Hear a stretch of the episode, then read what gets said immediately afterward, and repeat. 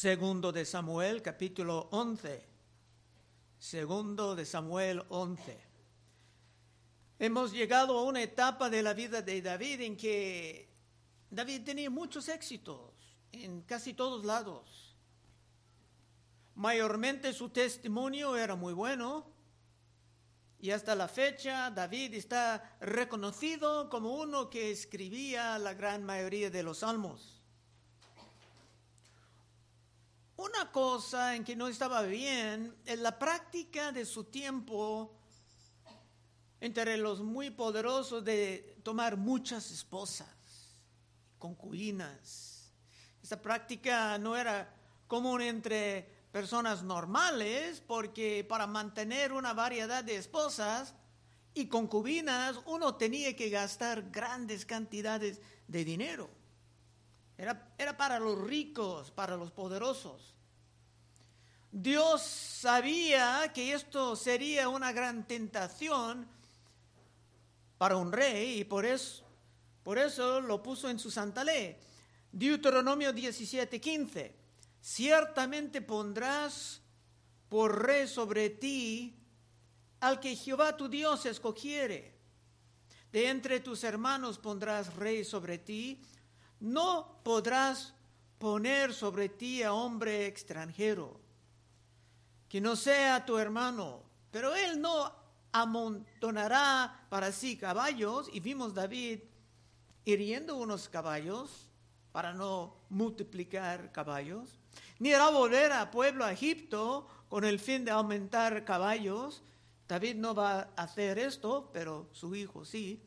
Porque Jehová os ha dicho, no volváis nunca por este camino, ni tomará para sí muchas mujeres, ni tomará para sí muchas mujeres, para que su corazón no se desvíe, ni plata ni oro amontonará para sí en abundancia.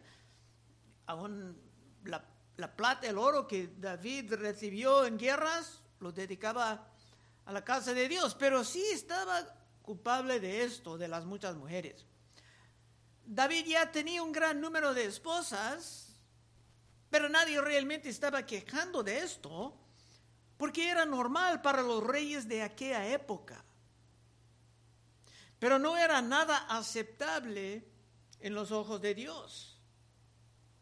Vimos en este libro, en el capítulo 5 y 13, y tomó David más concubinas y mujeres de Jerusalén después que vino de Hebrón. Y le nacieron más hijos e hijas. Uno creería que con tantas esposas uno sería bien satisfecho. Pero no es siempre así. Uno, aconteció al año siguiente, en el tiempo que salen los reyes a la guerra, que David envió a Joab, con él a sus siervos y a todo Israel y destruyeron a los amonitas y sitiaron a Rabá. Pero David se quedó en Jerusalén. Muchos han notado que por la manera en que el, el capítulo empieza, que David debería de estar en el campo de batalla con los demás. Pero no todos están de acuerdo con esto. Un rey con más de 50 años de edad pudiera tener otros asuntos urgentes del reino para ocuparse. Pero el problema en todo caso es que David no estaba ocupado en nada, sino que era algo inactivo por el momento. Dos, y sucedió un día al caer la tarde que se levantó David de su lecho, estaba durmiendo en la tarde. David de su lecho y se paseaba sobre el terrado de la casa real y vio desde el terrado a una mujer que se estaba bañando, la cual era muy hermosa. No era solamente hermosa, dice que era muy hermosa. Si David estaba ya muy satisfecho con todas sus esposas y concubinas, esto no debería de presentar nada de gran tentación. Pero hay muchas formas de avaricia que los ricos y los poderosos pueden experimentar si no están caminando cerca de su Dios. Tres. Envió David a preguntar por aquella mujer y le dijeron, ¿a qué es Betsabé? Es lo que dijeron, pero no era todo lo que dijeron. Aquí es Betsabé, hija de Eliam, mujer de Urias. No era solamente una mujer, era una hija y una esposa. Posiblemente David estaba buscando otra mujer más para su gran colección, pero una vez sabiendo que ella era hija de Eliam, un hombre importante en el reino, y la esposa de Urias, uno de sus hombres de honor en el ejército, se debería de dejar el asunto allí. Cuatro. Y envió David mensajeros y la tomó y vino a él y él durmió con ella. Luego, luego ella se purificó de su, su inmundicia y se volvió a su casa. No hay muchos detalles aquí, es que realmente no necesitamos los detalles, pero es probable que David en el principio solamente deseaba, deseaba hablar con ella, conocer quién era. Pero viendo su belleza de cerca, una cosa llevaba a otra, y este verso nos da el resultado. David, el hombre conforme al corazón de Dios se caía en un adulterio terrible. Y esto es solamente el principio. El asunto no va a terminar ahí, sino que esto va a causar una explosión de vileza. Esto va a cambiar todo y va a producir una cadena larga de tragedias. Una vez dando lugar dando tierra al diablo en tu vida, es muy difícil saber exactamente dónde todo esto va a acabar. Cinco. Concibió la mujer y envió a hacerlo saber a David, diciendo, estoy encinta. Ella necesitaba protección. Esta es la primera complicación. Betsabé estaba en peligro porque el adulterio llevaba la pena de muerte en la santa ley. Ahora David, como el gran magistrado que aplicaba la ley, era culpable por romper la ley, dañando mucho a su autoridad. Como dijo San Pablo en Romanos 2:22, tú que dices que no se ha de adulterar, ¿adulteras? Ya David sería como hipócrita tratando de aplicar las leyes más básicas. Era como Saúl, como vimos al fin de Saúl, muy temprano estaba echando las brujas de la tierra, pero más tarde Saúl era cliente de una bruja, destruyendo su propia autoridad. Porque por mucho de la historia del mundo, el adulterio era considerado como un crimen. Y no solamente como un pecado. Job 31, 9. Job dijo, si fue mi corazón engañado acerca de mujer, porque cuando el diablo te tome, siempre te tome por el engaño. Si fue mi corazón engañado acerca de mujer, si estuve acechando a la puerta de mi prójimo, muele para otro mi mujer, y sobre ella otros se encorven porque es maldad e iniquidad que han de castigar los jueces. Estamos hablando de un crimen. Porque es fuego que devoraría hasta Abadón y consumiría toda mi hacienda. Es algo que los jueces juzgaban y no solamente las conciencias. Es que el gran engaño de nuestro tiempo es la mentira de que el adulterio y otros pecados sexuales son asuntos privados. Pero esto simplemente no es el caso. Porque como veremos en muchos capítulos que siguen, esa forma de pecado va a afectar familias y hasta va a afectar la sociedad. Y Dios ha prometido en el Nuevo Testamento que Él va a juzgar a los tales. Hebreos 13 y 4. Honroso sea en todos el matrimonio y el hecho sin mancilla, pero a los fornicarios y a los adúlteros los juzgará Dios. 5. Y concebió la mujer y envió a hacerlo saber a David diciendo, estoy encinta. Entonces David envió a decir a Joab, eso es su general en la guerra, envíame a Urias, Eteo. Y Joab envió a Urias a David. David está llamando por el esposo. David tiene un plan. David es muy astuto y va a intentar cubrir su pecado. Pero por supuesto, como uno tan cerca de Dios, esto no va a funcionar. David estaba moviendo de un error a otro error, abriendo la explosión de vileza. Proverbios 28, 13, el que encubre sus pecados no prosperará, es una promesa. Mas el que los confiesa y se aparta alcanzará misericordia. Pero por el momento David estaba intentando aprender una manera de cubrir todo esto. 7.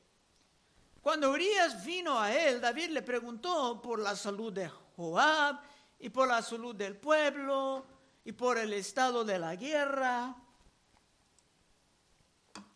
David tenía muchas preguntas, pero no eran preguntas sinceras. David realmente no tenía gran interés en la guerra en este momento, sino en mandar a Urias a tener relaciones con su esposa para convencerlo que el hijo era suyo, hijo de Urias y no de David. Ojalá no iba a tener la apariencia de David. Porque si Urias regresaba después de meses en la guerra sin tener relaciones con su esposa y ella estaba embarazada, entonces todo iba a explotar. 8. Después dijo David a Urias, desciende a tu casa y lava tus pies. Y saliendo Urias de la casa del rey, le fue enviado presente de la mesa real. Urias ya tenía comida muy buena y a lo mejor algo costoso de beber. Pero las escrituras enseñaban que durante la guerra uno debe estar muy austero y cuidadoso de no ofender a Dios, porque la victoria en la batalla dependía de, Dios. Dice en Deuteronomio 23, 9, cuando salier, salieres a campaña contra tus enemigos, te guardarás de toda cosa mala.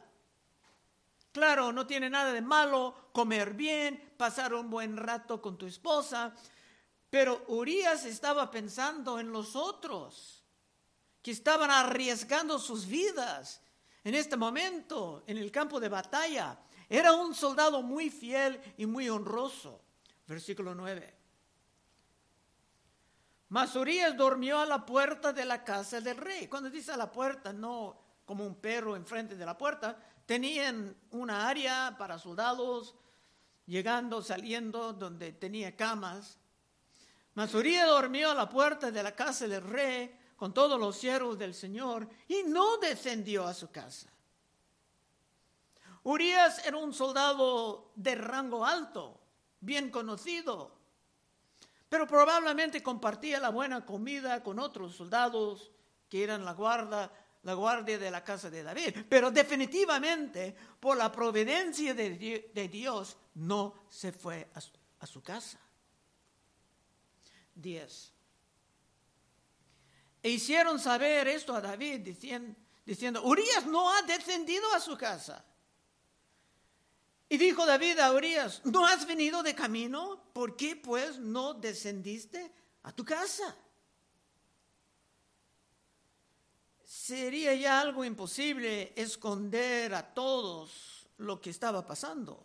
Había mensajeros y todos estaban observando. David tenía que buscar una manera de convencer a Urias a ir y pasar tiempo con su esposa. 11.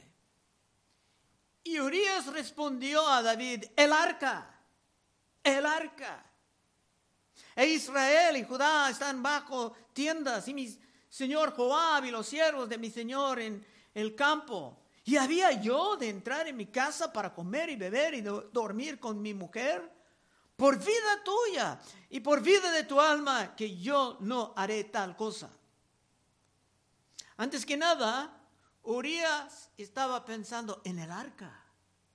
Es objeto santo de Dios. Y solamente esa palabra debería de llenar el corazón de David con vergüenza. Pero no, David ha abierto su corazón al diablo. Y el diablo iba a llevarlo más y más abajo con una explosión de vileza. Otra vez once. Y Urias respondió a David, el arca e Israel y Judá están bajo tiendas y mi señor Joab y los siervos de mi señor en el campo. Y había yo de entrar en mi casa para comer y beber y dormir con mi mujer por vida tuya y por vida de tu alma, que yo no haré tal cosa. Estaba orando. Urias era un hombre de gran valor, muy honorable. Esto debería de despertar a David, pero no, sino que el enemigo estaba disfrutando su control sobre el gran salmista. Como dijo San Pedro en 1 de Pedro 2.11, amados, yo ruego que como a extranjeros y peregrinos, que os abstengáis de los deseos carnales que batallan contra el alma. David estaba en medio de una gran batalla espiritual y mayormente estaba perdiendo. 12. Y David dijo, Urias, quédate aquí aún hoy y mañana te despacharé. Y se quedó Urias en Jerusalén aquel día y el siguiente. David ya estaba desesperado, buscando una manera de unir Urias con su esposa para esconder su gran delito. 13. Y David lo convidó a comer y a beber con él hasta embriagarlo, hacerlo borracho. Y él salió a la tarde a dormir en su cama con los siervos de su señor, mas no descendió a su casa. David empujaba a ese hombre a una borrachera para abandonar a su honradez, pero no, no iba a lograr nada en esto. Ahora, muchos saquen este capítulo para enseñar sobre los horrores del aborto. Porque para esconder sus delitos, muchos matan al bebé para acabar con el asunto y David va a intentar acabar con Urias. Es que cuando uno ha caído bajo el control de Satanás, es muy fácil sacrificar a las personas inocentes.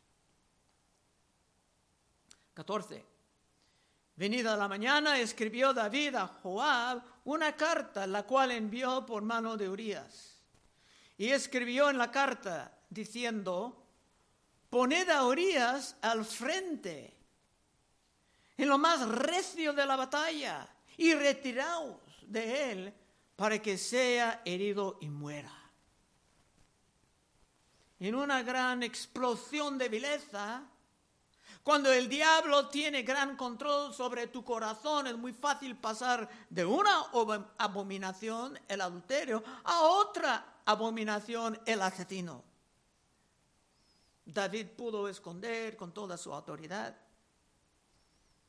Pero Cristo mandaba en sus instrucciones sobre la oración que se pidan en Mateo 6:13 y no nos metas en tentación, mas líbranos del mal, porque tuyo es el reino y el poder y la gloria por todos los siglos. Amén. Si uno está caminando cerca con el Señor, va a orar así, porque va a saber qué peligroso es su corazón, aún entre creyentes, personas cerca de Dios.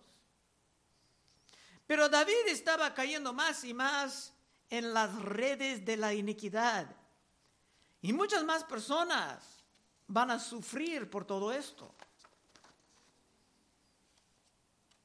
16. Así fue que cuando Joab sitió la ciudad, puso a Urias en el lugar donde sabía que estaban los hombres más valientes, y saliendo luego los de la ciudad pelearon contra Joab y cayeron algunos del ejército de los siervos de David y murió también Urias Eteo. Mirando cuidadoso a esto, cuidadosamente esto, no se caía solamente Urias, sino más hombres inocentes, más hombres honrosos y valiosos tenía que morir para cubrir el delito de David. La explosión de vileza era cada vez más grande, añadiendo víctimas casi cada día. Y Joab era cómplice en todo esto. Vimos temprano en este libro que David resentía mucho cuando Joab mataba a Abner injustamente. Pero ya David no tenía nada sobre Joab porque ha descendido al mismo nivel de asesino. Y eso era muy agradable para Joab. Cuando tú empieces un poco de pecado, solamente Dios sabe dónde todo va a acabar.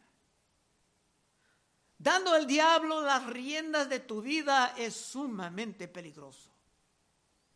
Especialmente para uno que ha caminado cerca del Señor. Y David, siendo tan culpable, tenía cada vez menos autoridad como juez. 18. Entonces envió Joab e hizo saber a David todos los asuntos de la guerra y mandó al mensajero diciendo, cuando acabes de contar al rey todos los asuntos de la guerra, si el rey comenzare a enojarse y te dijere, ¿por qué os acercaste demasiado a la ciudad para combatir? ¿No sabías lo que suelen arrojar desde el muro? ¿Quién hirió a Abimelech, hijo de Jerobaal? ¿No echó una mujer del muro un pedazo de una rueda de molino? ¿Y murió en Tebes? ¿Por qué os acercaste tanto al muro? Entonces tú le dirás, también tu siervo Urias, ateo, es muerto. Eso va a resolver todo. Joab estaba jugando bien el juego, anticipando la ira de David por todos los soldados. Todos los soldados sabían la historia de Abimelech. Como está en jueces, y jueces no es mucho tiempo antes de primero de Samuel. En jueces 9:50 dice, después Abimelech fue a Tebes, puso sitio a Tebes y la tomó. En medio de aquella ciudad había una torre fortificada a la cual se retiraron todos los hombres y las mujeres y todos los señores de la ciudad y cerrando tras sí las puertas se subieron al techo de la torre. Y vino Abimelech a la torre y combatiéndola llegó hasta la puerta de la torre para prenderle fuego, mas una mujer dejó caer un pedazo de una rueda de molino sobre la cabeza de Abimelech y le rompió el cráneo. Todos sabían de esta historia. Y Joab estaba pensando que David iba a mencionar esto y cómo se pudiera olvidar de este principio tan importante de la guerra. Pero David ni iba a mencionar esto, porque su mente está en otra parte, totalmente dominada por la maldad y la vileza. 22. Fue el mensajero y llegando contó a David todo aquello a que Joab le había enviado. David solamente quiere escuchar que Urias está muerto. Como muchas parejas ilícitas, solamente quieren ver a su hijo inocente muerto por el aborto para acabar con la situación. Es satánico. Y es algo que puede destruir hasta naciones. 23. Y dijo el mensajero a David, prevalecieron contra nosotros los hombres que salieron contra nosotros al campo. Bien que nosotros les hicimos retroceder hasta la entrada de la puerta. Pero los flecheros tiraron contra tus siervos desde el muro y murieron algunos de los siervos del rey y murió también tu siervo Urias Eteo. Y a David pudo tomar todo con calma. David, quien lloraba por la muerte de Saúl, por Jonatán, por otro hijo de Saúl, pero ni tenía una lágrima para Urias. Pero parece que su plan era exitoso por el momento. 25. Y David dijo al mensajero, así dirás a Joab, no tengas pesar por esto, porque la espada consume ahora uno, ahora otro. Refuerza tu ataque contra la, ciudad hasta que las, rindas y tú aliéntale. David dijo que Joab no tenía que estar nada molestado por esto. Pero como veremos en el próximo capítulo, habrá otra persona muy molestado por todo esto. 26. Oyendo la mujer de Urias, no dice Betsabé, porque el Espíritu, en los ojos del Espíritu Santo es la mujer de Urias. Oyendo la mujer de Urias, que su marido Urias era muerto, hizo duelo por su marido. Seguramente a estas alturas todo el pueblo estaba observando esto. Y seguramente ya había rumores. Y francamente antes David realmente no tenía enemigos en el pueblo, pero ya por esto se va a tener muchos enemigos. En el pueblo hasta enemigos levantándose de su propia familia. Como San Pablo nos enseñaba en Gálatas 6, 7, no os engañéis, Dios no puede ser burlado, pues todo lo que el hombre sembrare, eso también segará. Porque el que siembre para su carne, de su carne segará corrupción. Mas el que siembre para el espíritu, del espíritu segará vida eterna. 27, el último versículo. Y pasando el luto, envió David y la trajo a su casa.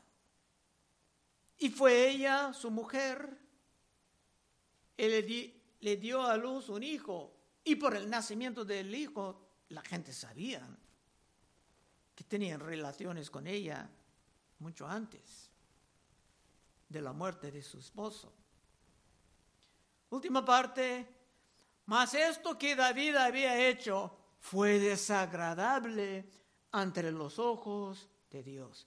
Es una manera muy suave de decirlo. Vamos a ver en los capítulos que sigan exactamente cómo Dios va a responder a todo esto.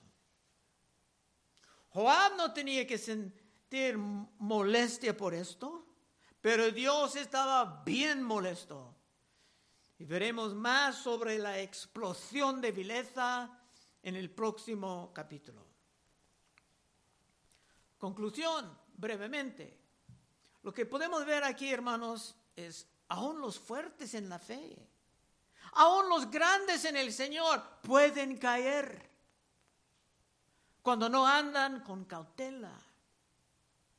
Y si tú quieres caminar como una persona firme, una persona seria, puedes pasar al frente y oraremos contigo. Oh Señor, te damos gracias que Tú no escondes nada.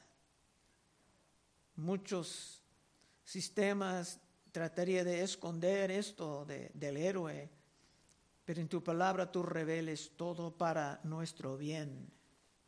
Ayúdanos, Señor, a recibir de este capítulo lo que tú quieres hacer en nuestros corazones para hacernos más cuidadosos, Señor. Pedimos en el santo nombre de Cristo Jesús. Amén. Bueno, hermanos, estaremos